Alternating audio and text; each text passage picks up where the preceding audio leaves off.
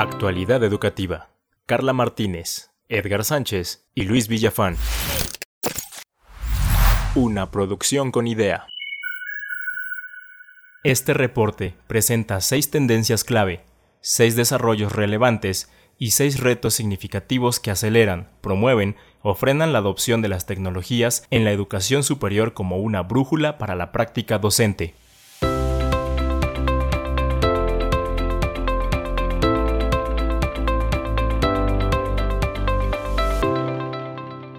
El reporte Horizonte 2019. Hola Carla, ¿cómo Hola, estás? Edgar. Hola Luis. Hola Edgar, ¿qué tal?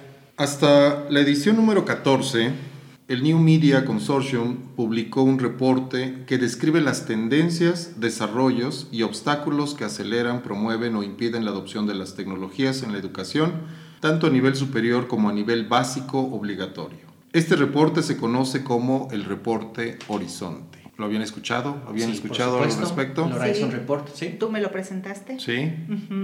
Pues resulta que en el 2017 el NMC cerró y entonces en el 2018 el EduCauce, afortunadamente esta asociación de tecnología para la educación superior y que además conforma una comunidad muy grande en Estados Unidos de expertos y líderes en tecnologías de información para integrarlas a la educación superior, pues anunció que a partir del 2018 ellos retoman este reporte Horizonte. Este reporte se presentan eh, seis tendencias clave que aceleran la adopción de las tecnologías, seis desarrollos relevantes que promueven la adopción y también se presentan seis retos significativos que frenan o impiden la adopción de las tecnologías y quiero que las comentemos el día de hoy, así que les he traído un breve resumen a cada uno de ustedes sobre estas seis tendencias clave, seis desarrollos importantes y seis retos significativos. ¿Qué les parece si empezamos comentando las tendencias clave que aceleran la integración o adopción de las tecnologías en la educación media superior? Solo Ok. para, para acotar lo que acabamos de comentar, estas las divide en tres, en tres etapas, que son el corto plazo, que es lo que sucederá dentro de uno o dos años máximo, el medio plazo, que es lo que sucede entre tres y cinco años a partir de hoy, y el largo plazo, que es lo que sucede a partir de cinco años o más. Y entonces se los voy a leer rápidamente y ahorita los comentamos. A corto plazo se espera o se está viendo una tendencia sobre el rediseño de los espacios de aprendizaje. Hay diseños para el aprendizaje mixto o mezclado, el learning, blended learning quise decir. En el medio plazo tenemos un desarrollo de la cultura de innovación, un crecimiento en el enfoque de la medición del aprendizaje y a largo plazo tenemos un replanteamiento de cómo las instituciones deben trabajar y también tenemos diferentes grados de modularidad o modularización y desagregación de la educación.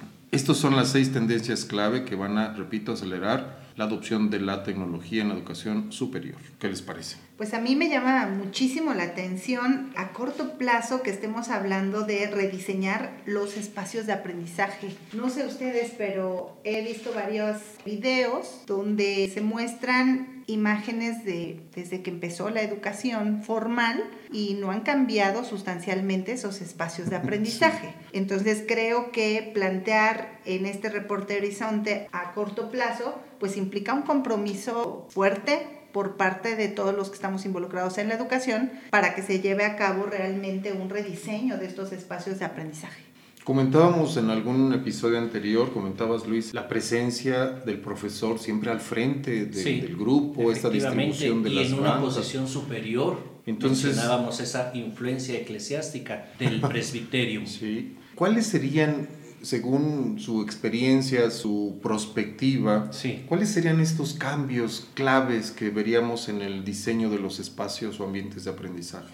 Pues yo quiero comentar que últimamente me hago más consciente de cómo se da este ambiente de aprendizaje en mi práctica cotidiana. Es decir, cuando yo soy consciente de que llevo más de 10 minutos al frente, que mis estudiantes están sentados viendo hacia el pizarrón y me están observando, ya lo hago consciente y digo, es momento de una actividad, es momento de ponerlos en equipo, es momento de hacer vinas, es momento de cambiarles el material, de revisar algo que previamente se les dejó en alguna plataforma digital. Sí, me he estado obligando a no pasar más de 10 minutos. Últimamente, en este semestre fue mi objetivo, fue una de mis metas. De acuerdo. En mi experiencia y derivado de ello, en mi visión sobre esta tendencia del reporte Horizonte, en el rediseño de los espacios, yo visualizo unos espacios donde ya no haya el frente y el foro, el quórum, sino diferentes áreas.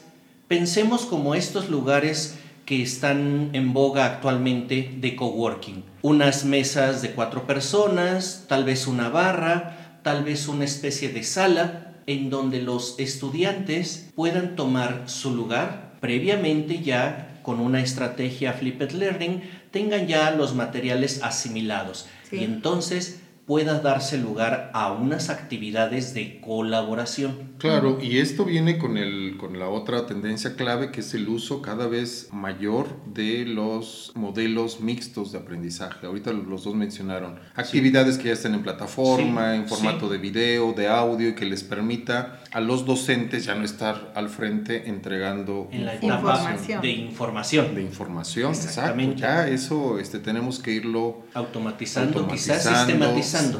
Pues yo creo que ambas, sistematizando, automatizándolo para que el alumno pueda hacerlo de manera, como comentábamos también en algún episodio, pues de manera autónoma. Sí. Claro que aquí, y vamos a dejar esta pregunta para otro, otro episodio, pero ¿Qué hace entonces el profesor si es que ya no entrega información? Yo lo veo, me veo en, ese, en esos espacios como visitando diferentes islas donde estén los estudiantes. Claro, pero... Para ver desde su perspectiva, me estoy ubicando como desde su nuca, viendo lo que están haciendo, compenetrándome en sus actividades y claro, a través del diálogo, de la mayéutica, apoyarlos en estrategias o en esquemas de microenseñanza, hombro con hombro. Claro. Sí, y ya este, me parece que podemos, hay varias propuestas interesantes que pueden, podemos detallar qué es lo que debería hacer el profesor o deberíamos hacer para, en lugar de entregar información. De hecho, ahí que quisiera hacer algún comentario porque si hacemos que esto suceda, todo lo que hemos mencionado, entonces viene una segunda parte que tendremos que desarrollar como competencias docentes de ¿Cómo le enseño ahora al alumno a manejar la información? Porque tristemente, pues nos damos cuenta que el alumno transcribe la información, transforma la información, pero no sabe interpretarla, no sabe manejarla. Y ahí viene una parte fundamental que si damos por hecho este cambio en, o este rediseño en los ambientes de aprendizaje, pues también implica otro compromiso. También los roles del docente, de las instituciones. Del docente. Por supuesto. Bueno. Otro de, los, de las tendencias clave es el avance de la cultura de innovación y otra más a mediano plazo es el crecimiento en este enfoque de la medición del aprendizaje. A mí me suena muy relacionado con el Big Data y creo que lo hemos estado viendo ya. No es necesario que nos esperemos a los tres o cinco años que vienen porque ya estamos viendo que hay un enfoque, un reenfoque hacia la medición de los logros de aprendizaje si perciben esta tendencia más bien en la práctica docente. Más que tendencia, yo la puedo ver como ya una realidad. En la experiencia que con ustedes, los tres hemos tenido en este trabajo que hacemos de diseño y oferta de MOOCs, ¿qué es lo que hacemos? En una escala menor, pero día tras día extraemos esas minas de datos para de ahí sacar conclusiones, tendencias y que esas tendencias detonen acciones. Así es. Pues vamos a hacer una pausa. Hemos llegado a la mitad de nuestro episodio y vamos a regresar para continuar platicando sobre el reporte Horizonte. Estás escuchando Podcast con Idea, un espacio de profesionalización digital de la docencia. No te olvides de compartir este episodio en tus redes sociales con el hashtag Podcast con Idea para que con otros docentes como tú transformemos nuestra educación. Continuamos.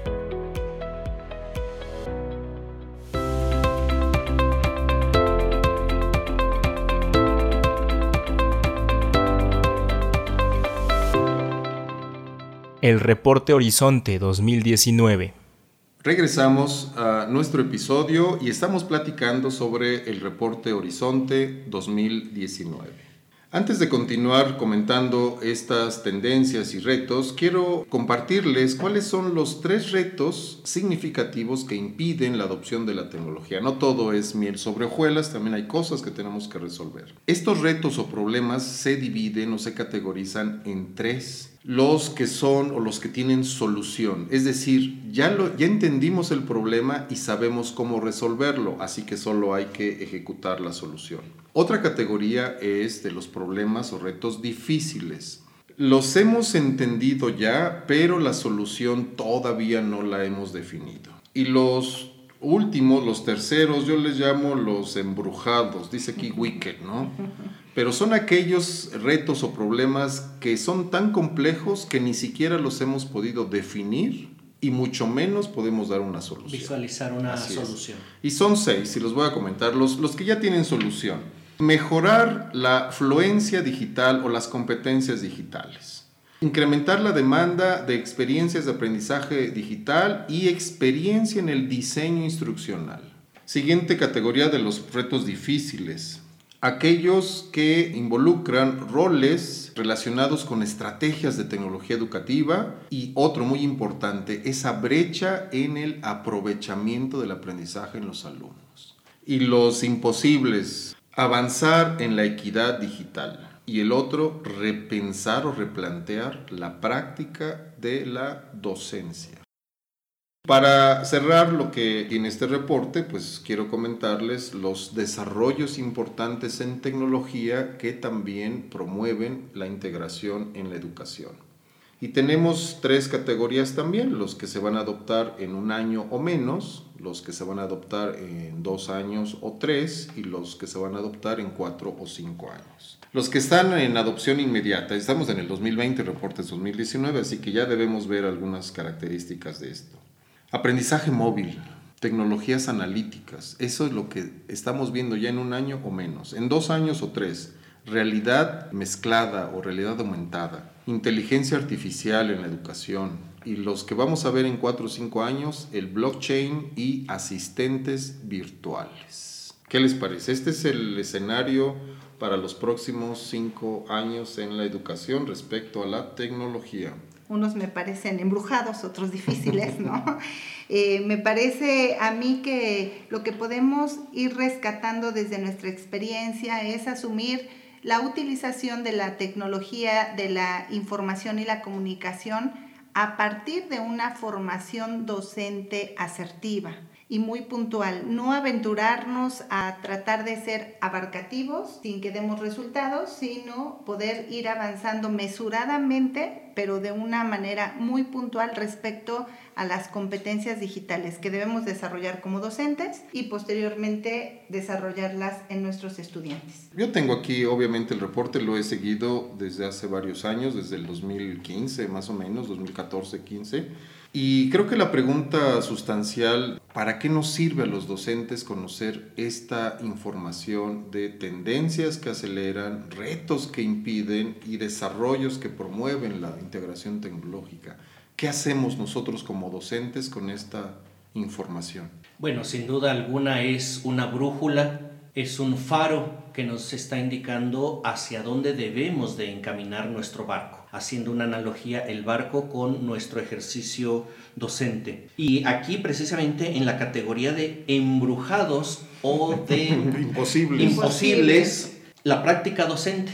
Sí, repensar la práctica docente, que es lo que comentábamos hace rato. Si no asumimos un nuevo rol y aceptar que no somos competentes todavía en desarrollar algo en lo que no estamos acostumbrados en nuestra práctica. ¿Qué será más difícil? ¿No reconocerlo o reconocerlo y actuar en consecuencia? Pues yo creo que ambas tienen dificultad porque habrá quien tenga Quizá por ello es lo embrujado. Claro, habrá quien no lo reconozca nunca, ni siquiera esté preocupado de ello. Recordemos una característica humana, el rechazo a lo desconocido. Exacto. Y si a esto le mezclamos el factor generacional o el factor edad, pues podremos entender la intencionalidad de la palabra wicked, embrujado está algo más que sin solución. complejo. complejo, complejo. Ni siquiera podemos definirlo, justamente lo que estamos intentando aquí ahorita. No podemos definirlo. Eh, tenemos problema de escasez de docentes en nuestro país, es decir, no tenemos suficientes para lograr la cobertura total, pero aún así estos docentes necesitamos que sean diferentes, un nuevo rol, un nuevo rol, un nuevo paradigma, pero radicalmente opuesto a lo que tenemos ahora. Y aquí quiero comentar lo que aprendimos en el Congreso de Neurociencia.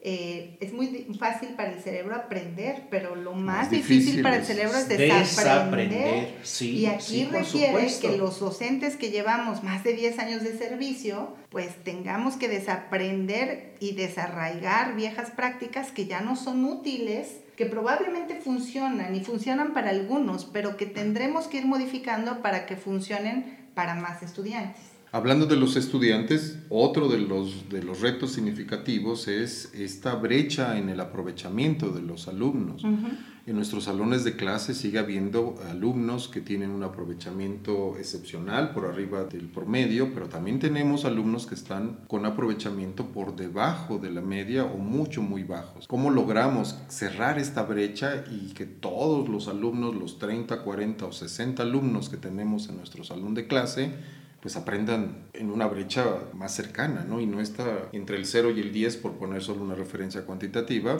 pues cerrarla. Yo creo tener una respuesta para ello, porque me funcionó en los últimos, pues en los últimos años. Creo que para poder reducir esta brecha de desempeño es elaborando buenos instrumentos y personalizando los instrumentos de evaluación pero de verdad personalizándolos, no únicamente revisarlos, darlos, sino ayudarle al estudiante a interpretar, a ejecutar de manera adecuada esos instrumentos de evaluación que guíen su aprendizaje llevándolos. A mí me ha funcionado mucho, lo medí en un ejercicio adicional y logré una, un, un logro de casi del 95% de alto desempeño en varios trabajos con una buena utilización pero esto va más allá del salón de clase. ¿Qué tal? Qué, ¿Qué pasa con aquellos alumnos que ingresan a un nivel X, educativo me refiero, y que no cumplen con el perfil de ingreso, que su perfil real de desempeño está muy lejos? por debajo, por supuesto, del perfil ideal de ingreso. ¿Qué hacemos ahí? Y los tienes así en la secundaria o en el bachillerato, en la licenciatura, en el posgrado, etcétera.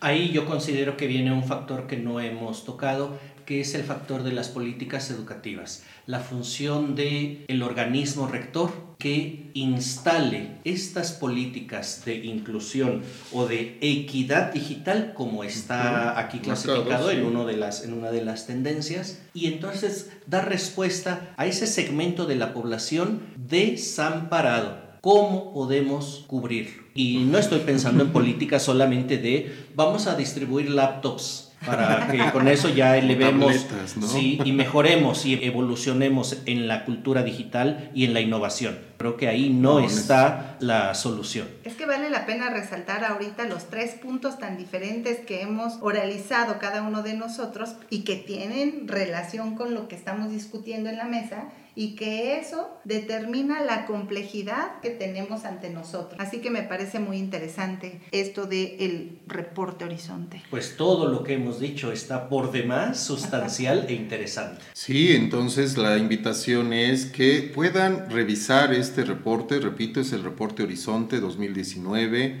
lo encuentran en la página de Educause y esta información pues nos va a servir, así como lo hemos comentado, como una brújula, como una guía que nos orientará en los próximos años. Tenemos aquí una proyección hasta el 2023 y además, si revisan el reporte, van a encontrar también una revisión retrospectiva hacia las predicciones o pronósticos realizadas en los reportes anteriores.